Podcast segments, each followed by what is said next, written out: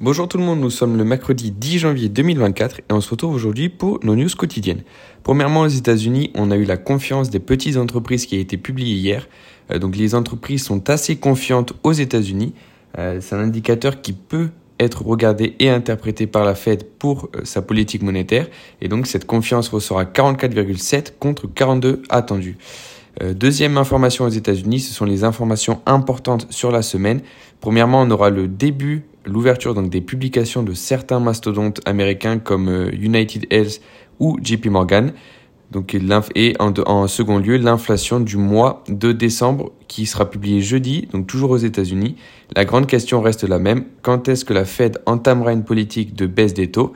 Plus de 60% des acteurs du marché pensent que la première baisse aura lieu en mars et donc euh, on s'attend à une petite accélération de l'inflation sur le mois de décembre, passant de 3,1% à 3,2% et c'est l'écart en fait entre les attentes et le chiffre qui sera publié qui dirigera la réaction des investisseurs.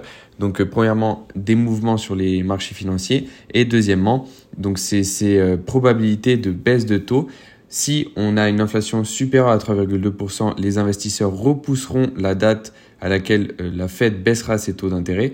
Ou alors, si on a une inflation inférieure à 3,2%, voire 3,1%, donc l'inflation de novembre, on aura euh, plus de probabilité en tout cas sur euh, mars, donc sur la date de mars 2024. En Europe, en Allemagne, des productions industrielles qui sont en nouvelle fois en baisse près de 4% de baisse sur une base annuelle et donc l'économie allemande reste assez faible. Et en Europe, le taux de chômage ressort presque en ligne avec les attentes à 6,4% contre 6,5% attendu. Au niveau un peu plus global, donc au niveau mondial, on a la Banque mondiale qui a prévu une croissance économique de 2,4% sur l'année 2024, plus faible que celle de 2023 qui était de 2,6%. On a donc un atterrissage euh, à voir donc si ça reste un, atterrissage assez faible ou un gros ralentissement de l'économie sur l'année euh, qui vient tout juste de commencer. Au niveau de la microéconomie, on a STM Microelectronics qui se réorganise en passant à deux groupes de produits.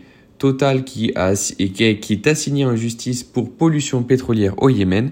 Saint-Gobain, le directeur général, s'est déclaré confiant pour les perspectives de cette année 2024. ArcelorMittal qui prévoit de redémarrer la production de son usine de Bosnie. Elise qui rachète un, acteur néerlandais, GTT qui remporte deux commandes pour la conception de deux cuves de deux méthaniers, Atos qui signe un contrat pluriannuel avec Lumen, Hewlett Packard Enterprise qui rachète Juniper Networks, euh, Boeing qui atteint son objectif de livraison d'avions de ligne en 2023 mais qui reste tout de même derrière Airbus, Intel qui rachète Silicon Mobility, Novartis, on a le CEO qui confirme que le groupe cherche des cibles, Tesla qui revoit à la baisse ses estimations d'autonomie, BlackRock qui annonce la suppression de 3% du personnel.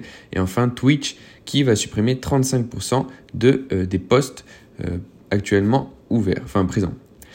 Au niveau du CAC, on a une baisse de 0,20, moins 0,20 également pour le DAX et moins 0,1 pour l'IBEX 35. Stock 600 en baisse de 0,25. Le S&P est stable, Nasdaq moins 0,1 et le Dow Jones est à peu près stable. Shanghai a clôturé avec une baisse de 0,6, moins 0,8 pour Hang Seng, plus 2 pour le Nikkei. Stable pour le MSCI World.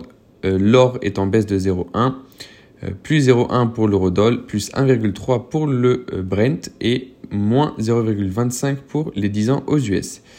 Enfin, le VIX est en hausse de 0,25 à 12 points de base, donc très peu de volatilité puisqu'on a très très peu de news macro et microéconomiques, même des entreprises, etc. Aucune entreprise n'a pour l'or publié euh, et on a les chiffres d'inflation qui apparaîtront demain, donc c'est avec la le premier euh, driver macroéconomique qu'on aura depuis le début de la semaine.